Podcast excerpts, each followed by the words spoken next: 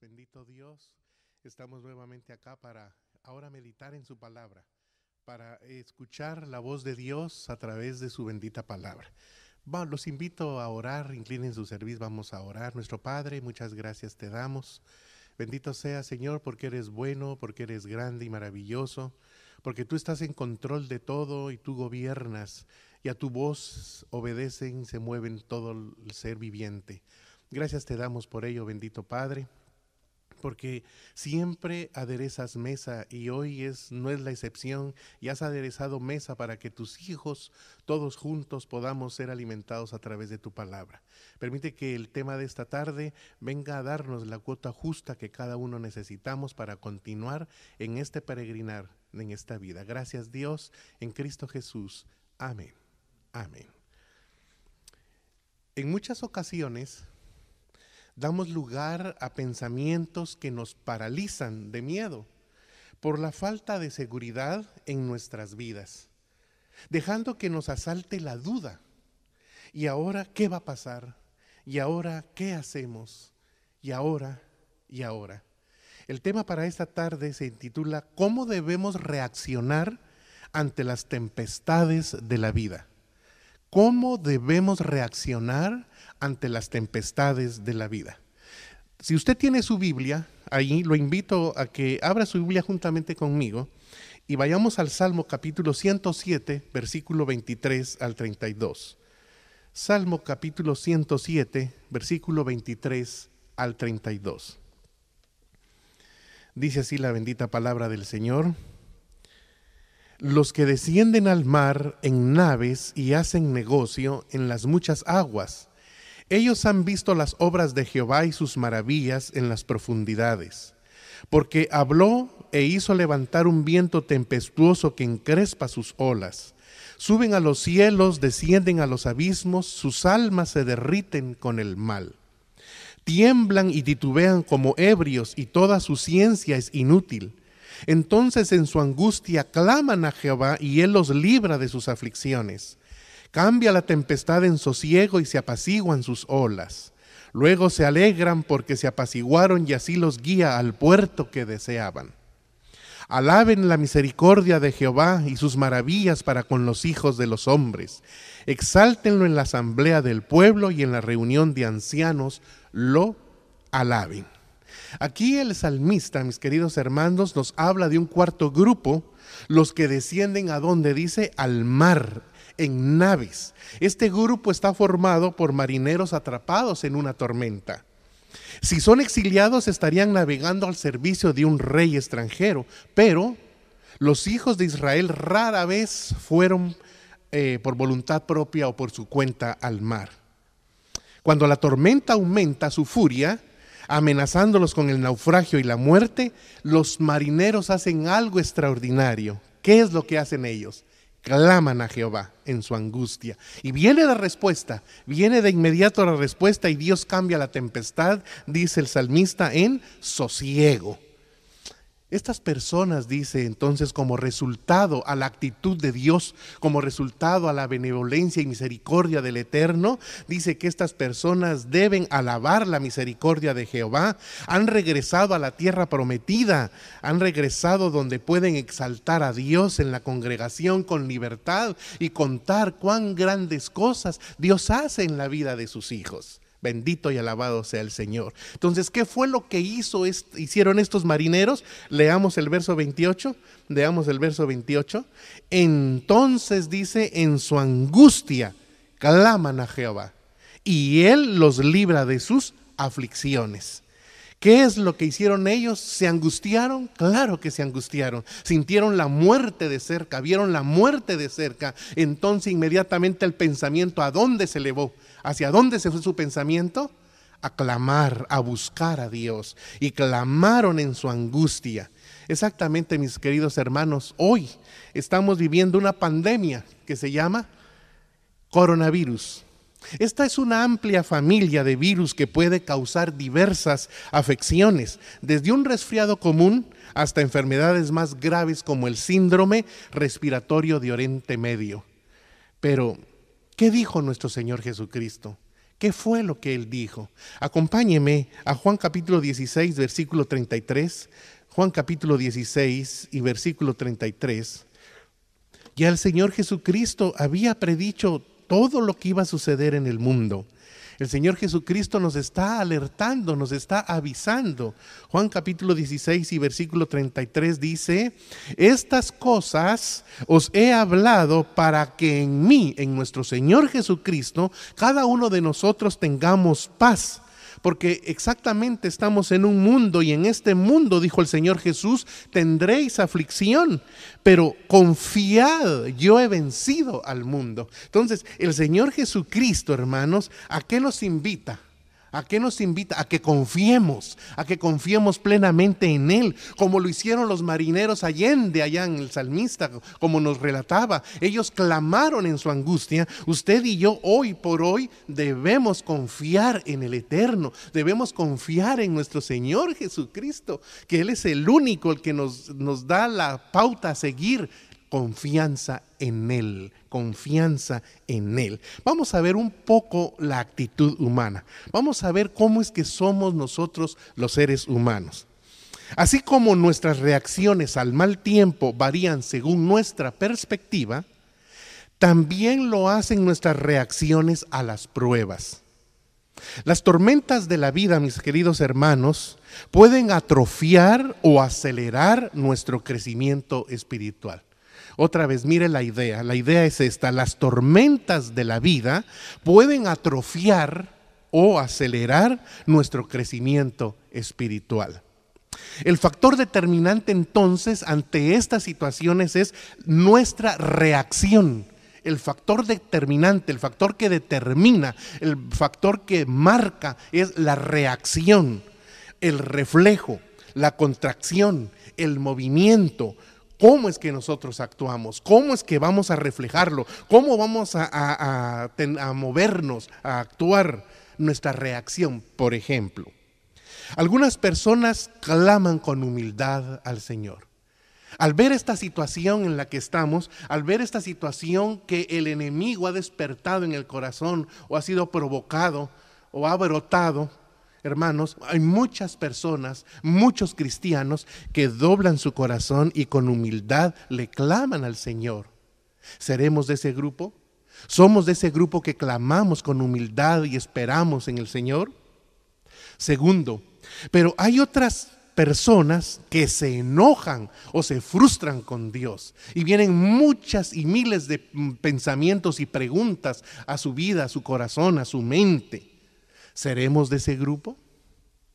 Hay otros, tercero, hay otros que lo ignoran o intentan resolver las cosas al buscar soluciones por todas partes, menos en la palabra de Dios. Siguen la corriente del mundo, así como ahorita estamos viendo y podemos ver, la gente entra en pánico la gente entra en pánico porque no tienen confianza en Dios, pero usted y yo como cristianos sí tenemos en quién confiar. Tenemos un aliado, tenemos una dulce compañía, como cantaban nuestras hermanas, tenemos un dulce refugio, hermana y hermano. Pero millones de gente tratan de solucionar las cosas por sus propios medios, buscando, usando su inteligencia. ¿Seremos de ese grupo?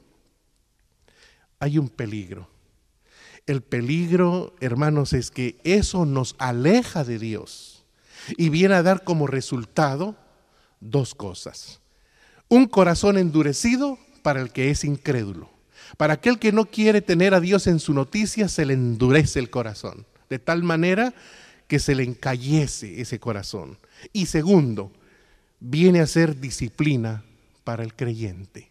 Porque el creyente conoce de Dios, el creyente sabe de Dios. Y si el creyente llega a dudar y se aleja ante estas situaciones de Dios, viene a aplicarse disciplina para el creyente. Vamos a ver, acompáñeme al Salmo 89, Salmo capítulo 89, versículo 30 al 32. Salmo 89, muy bien, versículo 30 al 32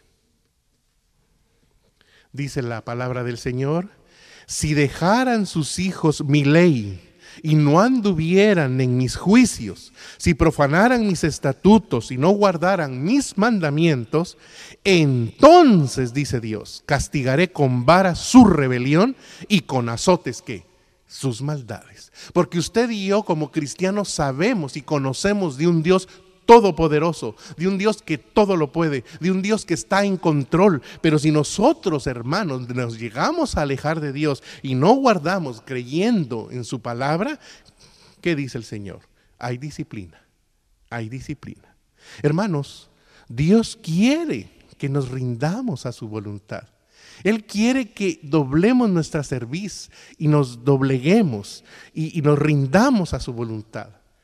Porque si usted y yo somos orgullosos o egocéntricos, no seremos útiles para la gloria de Dios. Y el Señor nos rescató para exactamente eso, para que fuésemos útiles para su gloria, para que fuésemos útiles en su reino para su gloria y darle gloria al eterno, para que el mundo pueda ver en realidad el Dios todopoderoso que existe, porque el enemigo se ha encargado de mostrar que no hay Dios. Él siempre va a tratar de que nosotros no estemos en la presencia del Señor. Él siempre va a luchar para que no le demos gloria y honra a Dios, pero no es así, hermanos.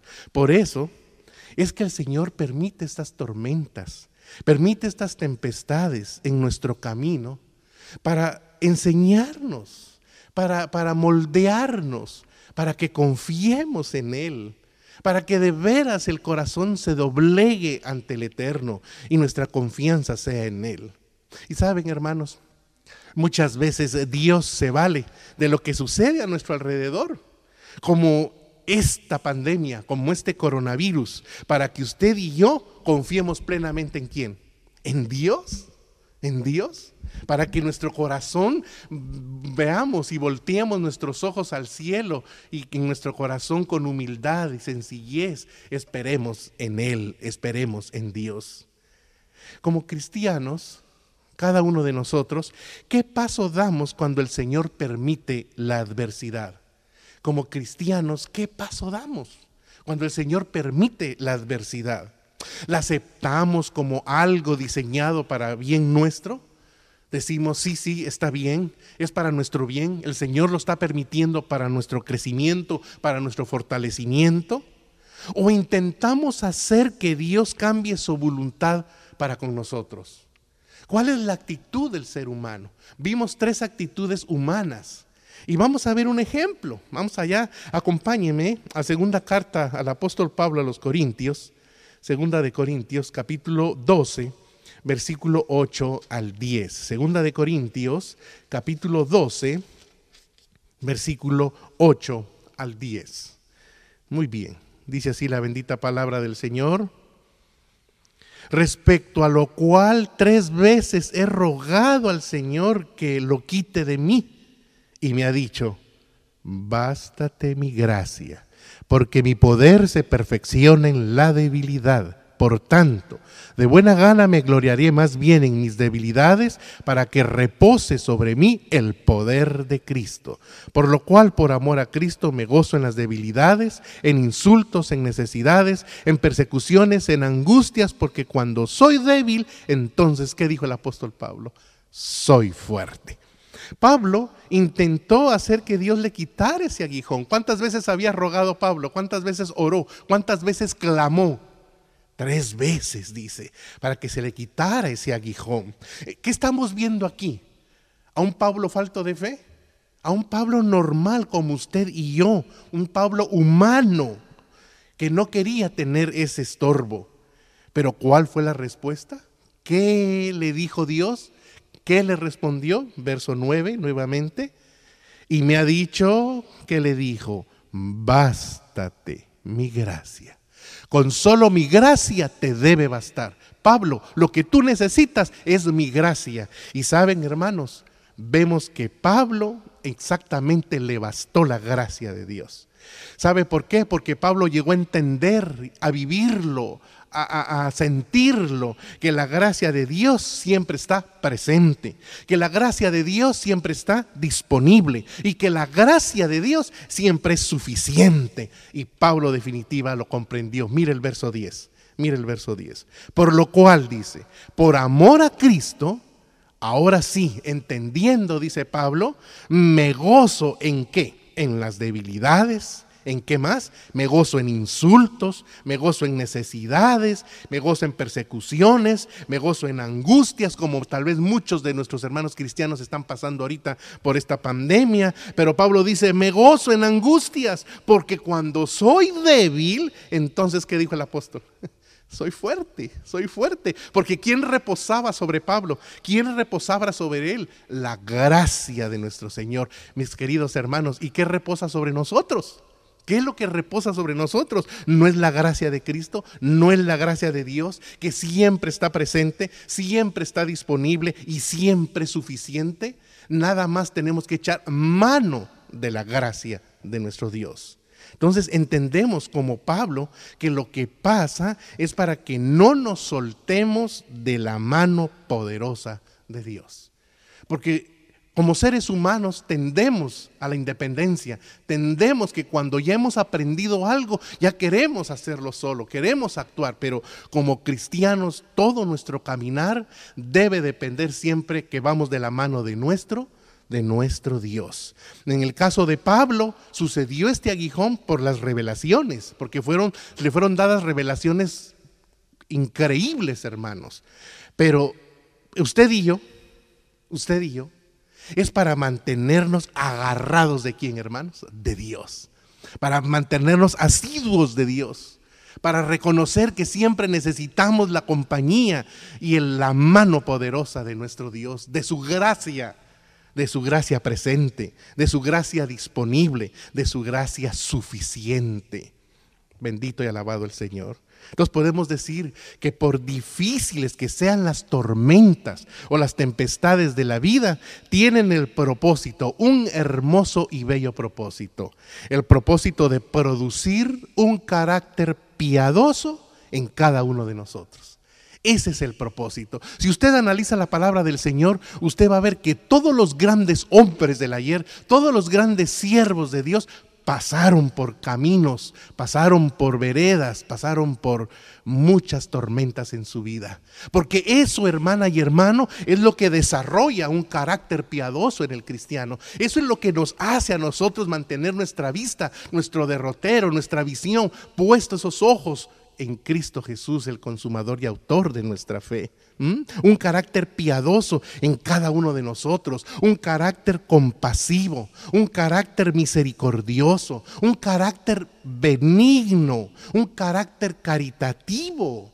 Hermano, qué hermoso. Y es que hay una cosa, puede ser que tal vez estemos en negativo en nuestro carácter cristiano. Puede ser que el saldo esté en negativo en cuanto a nuestro carácter cristiano. Y debemos, como dijo el apóstol Pablo, aprender a recibir, a, crecer, a aceptar las cosas para crecer. Puede ser que seamos compasivos, que nos compadezcamos, pero no seamos misericordiosos, porque el misericordioso actúa. Pero puede ser que seamos misericordiosos y actuemos, pero no seamos benignos. Siempre viene la justicia humana. Se lo merecía por algo le vino. No, hermano, no. Caritativo. Entonces, todas estas cosas, todo lo que sucede, como dice la bendita palabra del Señor, a los que a Dios aman, todas las cosas nos ayudan a qué? A bien, a bien. Porque recuerde, usted y yo, mientras estemos en esta carne, en esta carne débil, humana, que anhela y busca de Dios, y conocemos y reconocemos a Dios, pero estamos en carne, hermanos, somos debilidad, somos débiles, necesitamos continuamente estar produciendo en nosotros un carácter piadoso para mantenernos siempre agarrados de la mano de quién? De nuestro Dios. Entonces el apóstol Pablo, el Espíritu de Dios, inspiraba al apóstol Pablo para que escribiera, dad gracias en, en todo. Léalo con sus ojos, acompáñeme a 1 de Tesalonicenses, capítulo 5, versículo 18, 1 de Tesalonicenses 5, 18, mire. Dice la palabra del Señor, dad gracias en todo. Ahora, ¿por qué usted y yo vamos a dar gracias en las buenas y en las malas? Sigamos leyendo. porque esta es la voluntad de Dios para con nosotros en quién, hermanos? En Cristo Jesús. Entonces, ¿vamos a darle gracias a Dios por esta pandemia que está sucediendo?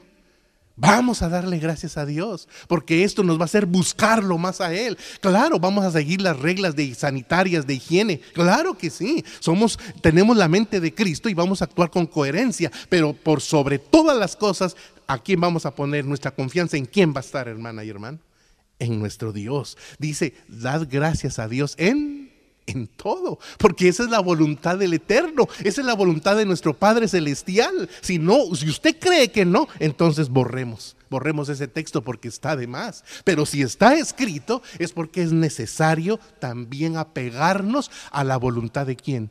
de nuestro Dios, a la voluntad de nuestro Padre. Bendito y alabado sea el Señor, porque esa es su voluntad para que usted y yo desarrollemos un carácter piadoso un carácter lleno de fe, un carácter con confianza, con certeza en Cristo Jesús. Por eso, hermoso, sigamos el consejo del salmista. Acompáñeme al Salmo 37, mire. El Salmo 37, versículo 3 al 7 en su primera parte. Salmo 37, versículo 3 al 7 en su primera parte. Vamos a seguir este consejo. Vamos a leer las primeras partes de los textos. Verso 3. Confía en Jehová. Verso 4. Deleítate a sí mismo en Jehová. Verso 5. Dice, encomienda a Jehová tu camino. Verso 7. Guarda silencio ante Jehová. Y número 5, sigamos con la, primera parte, y espera en quién? En Él. Muy bien, regresemos nuevamente al verso 3. ¿Cómo dice? Confía en Jehová. Espera, créele a Dios. Créele a Dios cuando Él dice, no te dejaré ni te desampararé. He aquí, dijo el Señor Jesucristo, yo estoy con vosotros todos los días hasta el fin del mundo. Y si el Señor lo dijo, nosotros tenemos que confiar en quién? En Dios. Tenemos que confiar en Él. Luego dice el versículo 4 en su primera parte, deleítate a sí mismo en quién? En Jehová. Deleítate en Dios, deleítate en Jehová. O sea, debe ser un agrado, hermana y hermano, buscar a Jehová no se me olvida y me fascina el Salmo 122, versículo 1, cuando dice, yo me alegré con los que me decían, a la casa de Jehová iremos. Debe ser un agrado, debe ser un deleite ir a encontrarnos con Dios, venir a buscarlo a Él, encontrarnos con Él, tener deleite cuando empezamos a, glorificarlo, cuando empezamos a magnificarlo, a exaltarlo y luego cuando Él nos empieza a hablar a través de su palabra. Bendito el Señor. Y luego, versículo 5, el salmista nos dice algo hermoso que no debemos dejar nunca de lado. Encomienda a Jehová ¿qué dice? Tu camino. Dicho de otra manera, delégale a Jehová la dirección de tu vida. Pon en las manos de Dios la dirección de tu vida. Déjalo, encomienda a Jehová tu camino. Luego dice el versículo 7 en su primera parte, guarda silencio o espera en él. Guarda silencio ante Jehová. No nos preocupamos mientras estamos esperando en Dios. No debemos preocuparnos, porque ¿en quién esperamos, hermanos? En Dios en un Dios todopoderoso, en su gracia que vivos, que era como presente, disponible y suficiente. Hermano, no nos preocupemos. Por eso el salmista con todo, con todo, con toda seguridad, él decía, guarda silencio ante Jehová. Y luego dice, espera en él. Vamos a ver Isaías, acompáñeme a Isaías capítulo 40, versículo 31. Isaías 40, 31. Mire lo que dice, qué hermoso. ¿Por qué el salmista decía eso y el profeta Isaías se une al escribir esto y dice, mas los que esperan en quién? En Jehová. Tendrán que, mis hermanos, nuevas fuerzas, levantarán alas como las águilas, correrán y no se cansarán, caminarán y no, y no se fatigarán, porque esperamos en quién? En Dios, porque guardamos silencio ante quién, ante Dios, esperando de su gracia, esperando así como al apóstol Pablo le bastó la gracia de Jehová, que llegó hasta el último momento de su vida y pudo decir, he corrido, pero he peleado. Usted y yo ahorita es donde debemos manifestar nuestra lucha ante esa duda que el enemigo quiere mostrarnos, quiere, quiere hacer asaltarnos, que nuestra fe decaiga. Dios mío, ¿y ahora qué vamos a hacer? Si nos llega, mire, ¿Cómo es?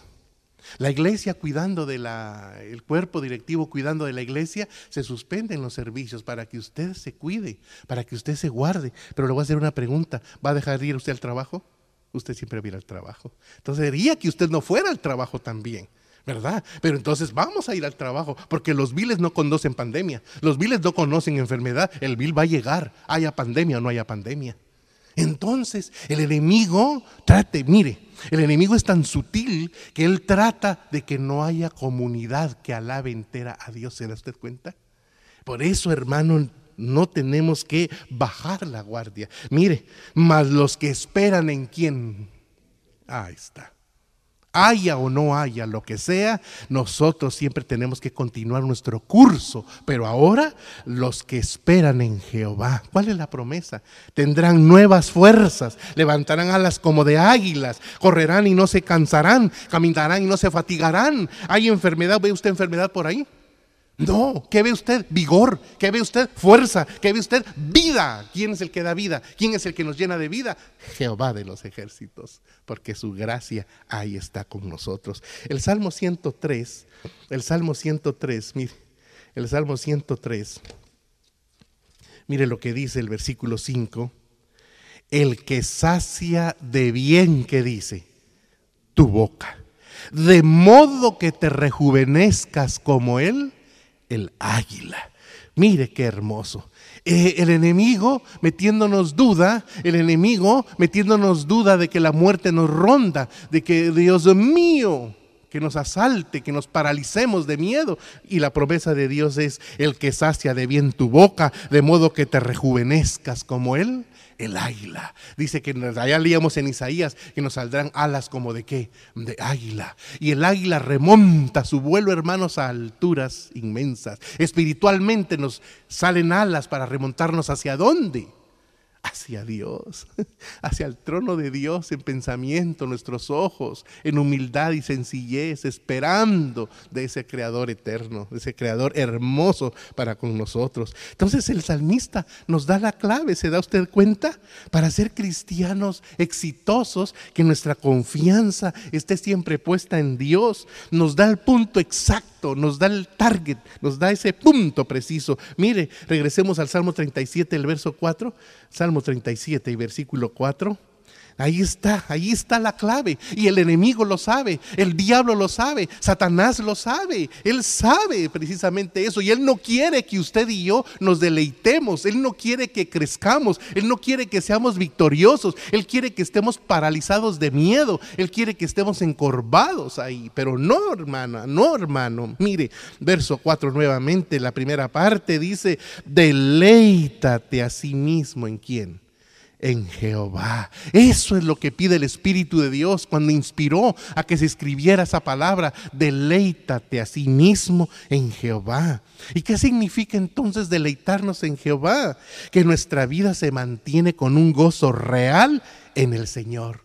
Ahora hay un gozo real, hay una alegría real, no una, una, alegría superflua, ficticia que el mundo ofrece por instantes, por momentos. No, hermanos, es un gozo, es una alegría en esta vida y que nos lleva hasta dónde? Hasta la eternidad con el Señor. Mire, Isaías 58, 14, Isaías capítulo 58, versículo 14, hermosas palabras del profeta. Entonces dice el profeta escribiendo, te deleitarás en Jehová. Y ese deleite, ese gozo real, viene y se convierte en bendición porque dice el Señor, yo te haré subir sobre las alturas de la tierra y te daré a comer la heredad de tu padre Jacob. La boca de Jehová lo ha hablado. Bendito Dios, hermanos, por esa promesa. El enemigo no, el enemigo quiere que estemos temblando y asustadísimos de miedo y que pensemos en cosas humanas, materiales para soluciones, cuando la solución en dónde está, de dónde sale la solución, de dónde brota la solución de la palabra del Señor, porque la boca de Jehová lo ha lo ha hablado. Bendito y alabado sea el Señor por ello. Bendecimos su nombre. Entonces, vamos a deleitarnos en la comunión del amado, en la comunión con su Hijo Jesús, porque aquí Él envía bendición y vida eterna. Entonces, en la comunión de los santos, en la comunión de la iglesia, hay deleite, porque todos juntos, como un rabillete de, de flores hermosas, en olor grato, hermanos, en perfume grato, rendimos honor al Eterno que se lo merece. Nos vamos a deleitar en su voluntad, y su voluntad es que demos gracias en, en todo, en todo en todo en nuestra vida. Esa es la voluntad. Nos vamos a deleitar porque nuestra confianza en quién está, en Dios. Nuestra confianza ciega en quién está, en el eterno. Nos vamos a deleitar en su palabra. Mire lo que dice su palabra. Acompáñeme. Acompáñeme al Salmo 119. Salmo 119, versículo 16. Salmo 119, versículo 16. Mire lo que dice la palabra del Señor.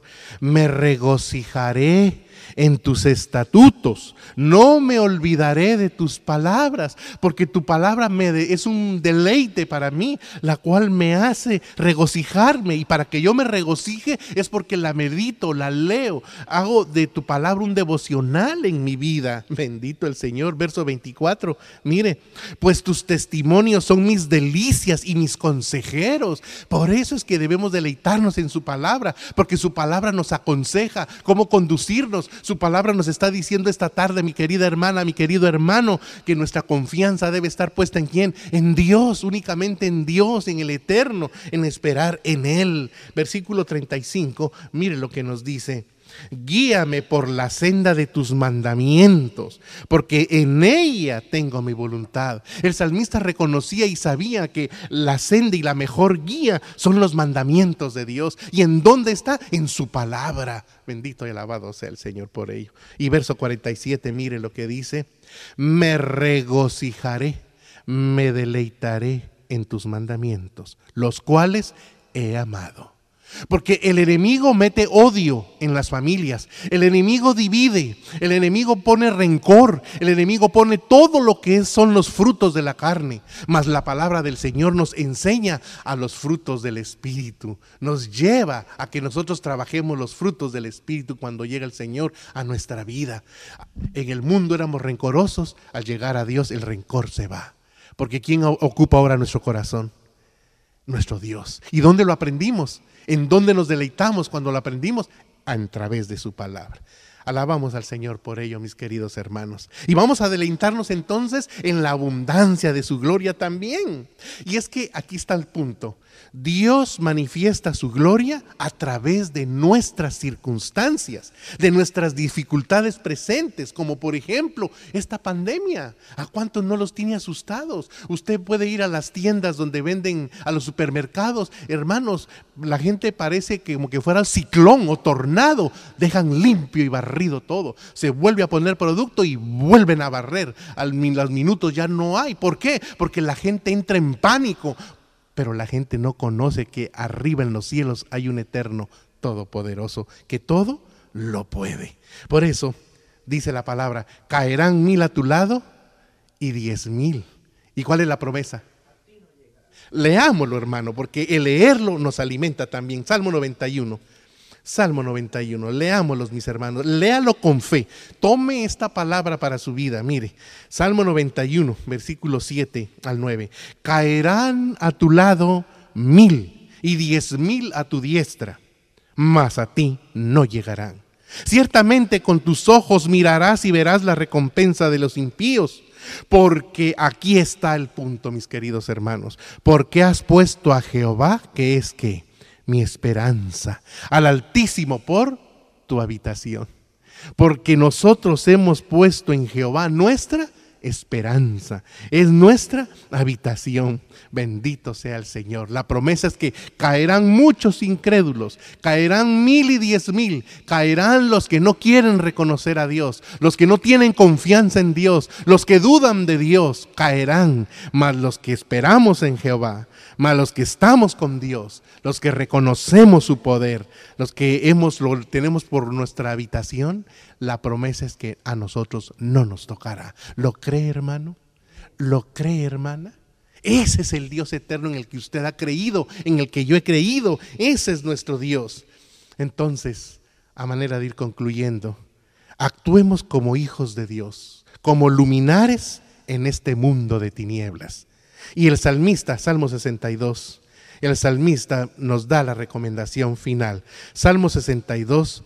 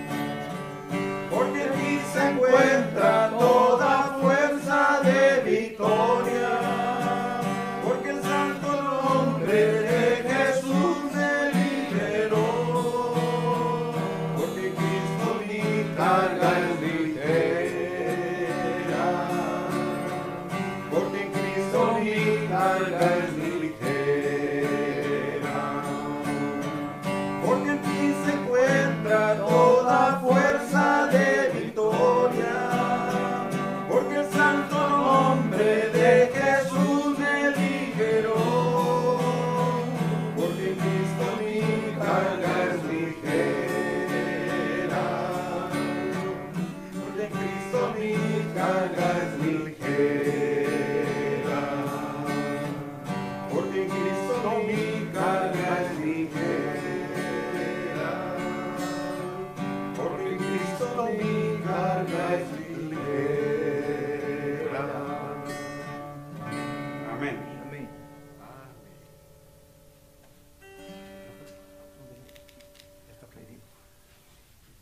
Bien, gracias hermano.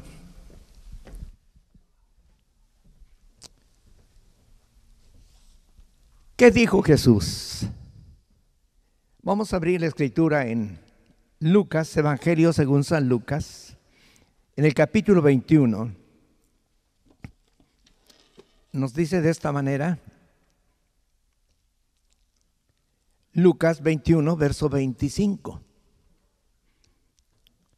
Actualmente tenemos pandemia en el mundo, la gente se aflige, correcto, somos humanos, pero esto es principio de dolores.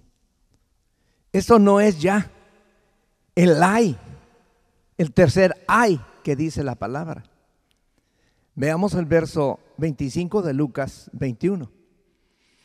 Y habrá señales en el sol, en la luna y en las estrellas. Estamos esperando esto. Y sobre la tierra, angustia entre las naciones, perplejas a causa del rugido del mar y de las olas. Imagínense todas las señales, tanto físicas como simbólicas, que van a venir sobre la faz de la tierra. Estamos empezando, hermana y hermano, ya escuchamos hasta la saciedad. Confiamos en Jehová Dios. Nuestra esperanza está en Él. Ya viene lo que tiene que venir. Y dice el verso 26, desfalleciendo los hombres por el temor y la expectación de las cosas que vendrán sobre el mundo, porque las potencias de los cielos serán sacudidas. ¿Cómo se sentirá la humanidad, hermanos, cuando esas señales sean en el cielo? Cuando la luna se ponga roja, cuando el cielo se ponga oscuro, cuando haya señales en las estrellas, en la mar. Aquí dice claramente, desfalleciendo los hombres por el temor. Se acabó la valentía, el orgullo, la soberbia. Está escrito en la palabra que el Señor va a humillar al soberbio al que se le enfrenta a Dios y lo reta. Porque Satanás le dijo a Eva, no es cierto lo que dice Dios. No moriréis, antes seréis como dioses. Y Eva lo creyó. Y ahora millones de gente se creen como dioses. Se atreven a ponerse delante de Él y negarlo y decirle, tú, tú no existes. Yo vengo del simio, del mono. No quieren parecerse a Dios sino al animal. Pues esa soberbia será abatida cuando vengan las señales poderosas que esperamos. Y dice el versículo 27, y entonces verán al Hijo del Hombre que viene en una nube, esa nube de ángeles con poder y gloria. De manera que el Señor no va a venir en secreto, vendrá con grandes señales a dar la recompensa a aquel que ha retado a Dios. Entonces, hay una invitación esta tarde. La primera que escuchamos fue confiar en Jehová, esperar en Él. Y dice el verso 28, cuando estas cosas empiecen a suceder, erguíos, levantad la cabeza, porque se acerca vuestra redención. ¿Para quién es la redención? Para aquel que ha creído en el Redentor. En ese redentor que vino humilde, sencillo, aprende de mí, dijo él que soy manso y humilde de corazón. Esos que le han creído a Jesús y que viven en esa humildad, en esa mansedumbre de corazón, dice, levántate, levanta la cabeza en fe y en esperanza. Levántate, porque tu redención, tu transformación total se acerca. El Señor nos va a rescatar de esta carne corrupta y nos va a transformar en un cuerpo glorificado, hermoso, y seremos como los ángeles. Levanta tu cabeza, hermana, hermano, pero con fe y esperanza, pero en tu corazón doblégate delante de Él, reconócelo lo que Él es, el Dios Todopoderoso. Mira como un virus, un virus, no un león, no un león, un virus que hay que verlo con microscopio, hace temblar a la humanidad y en un momento nos volvemos locos. Se derriba el orgullo humano. Y este es el empiezo. Esto es el empiezo. Entonces, ¿qué vamos a hacer? Levanta tu cabeza hacia el cielo. Mira hacia arriba. Allá está el eterno. El que te dio la vida y te la da y te sustenta. El que te da la salud. El que llena tu corazón de fe y de esperanza.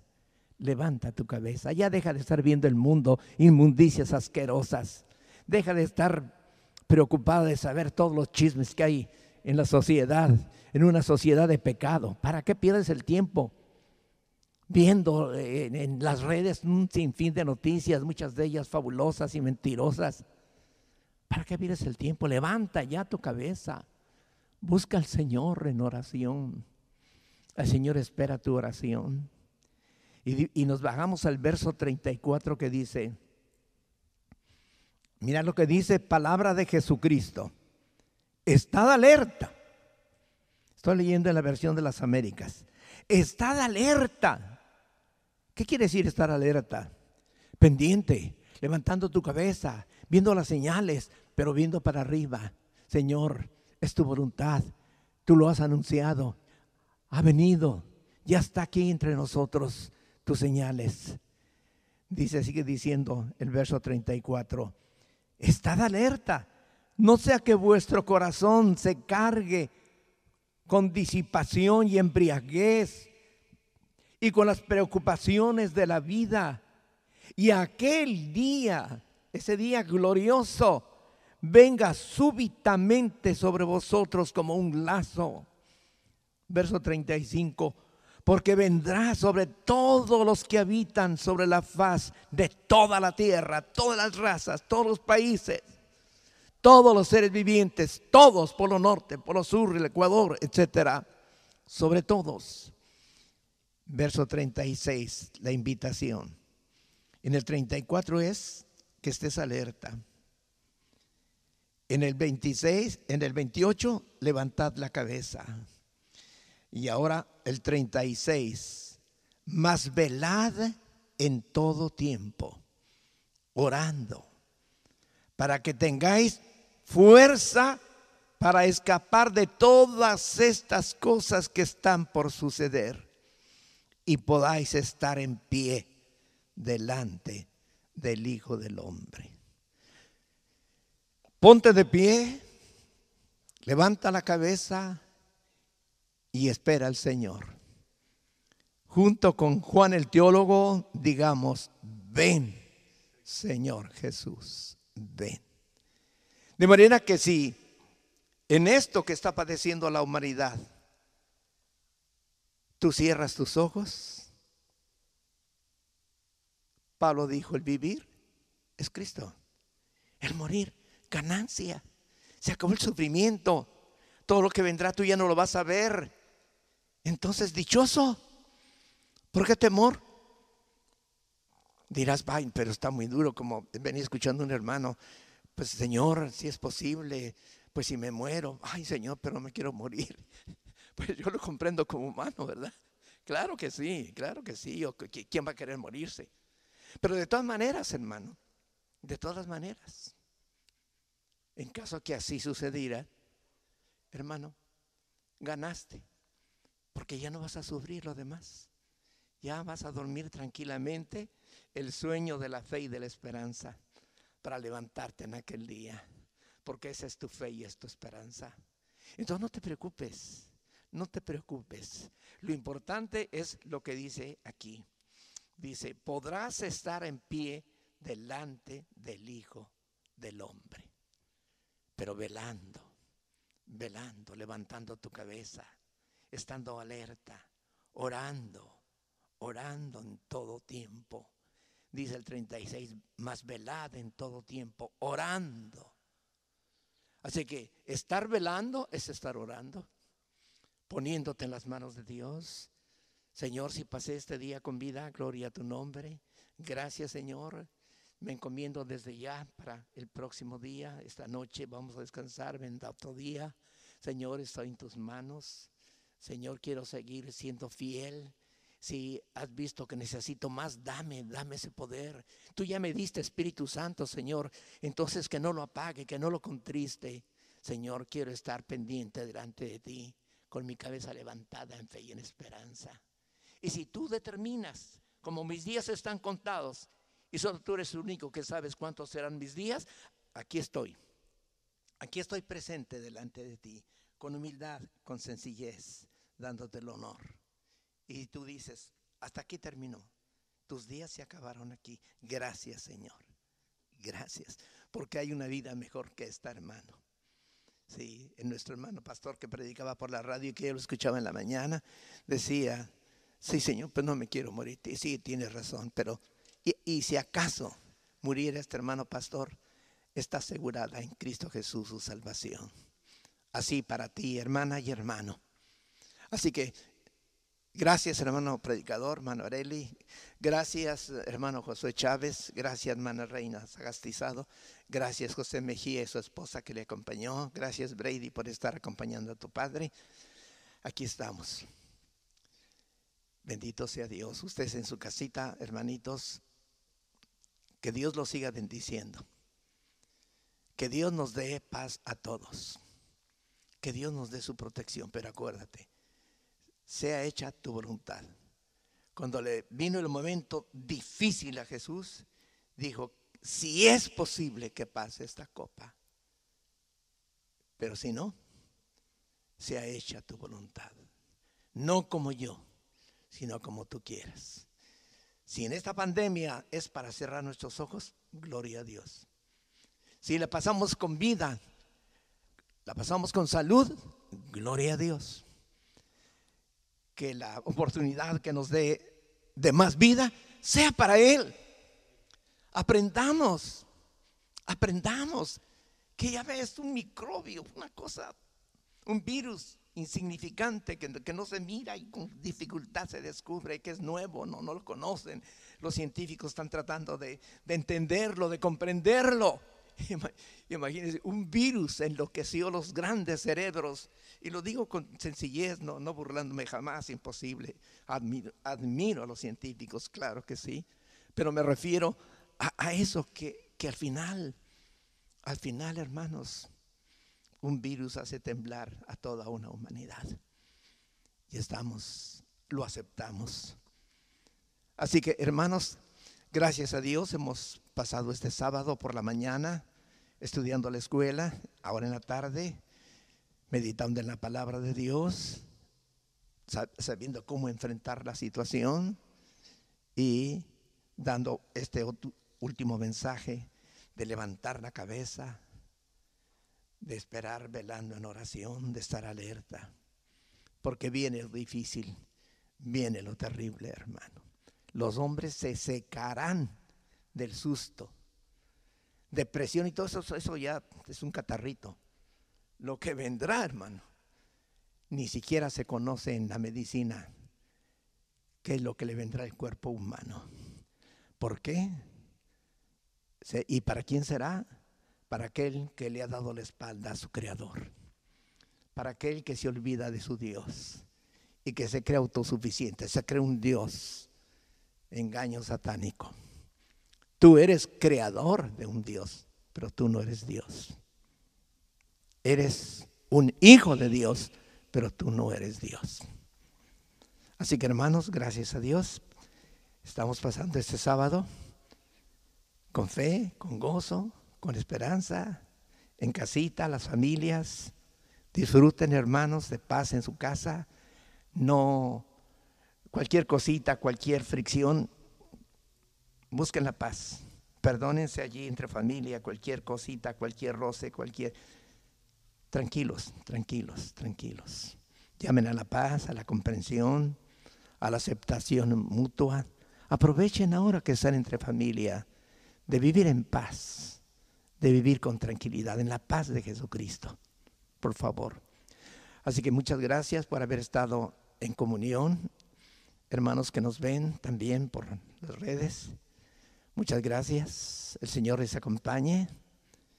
Y no olvidar que Dios mediante, de hoy en ocho, el próximo sábado, en la mañana, estaremos aquí para alabar al Señor. Estamos invitando a la rondalla, si es posible, no se sientan comprometidos, todos que sea con calma para glorificar al Señor. Y tú en tu casa también pon himnos, cántalos, procura orar allí en familia, hacer los cultos familiares.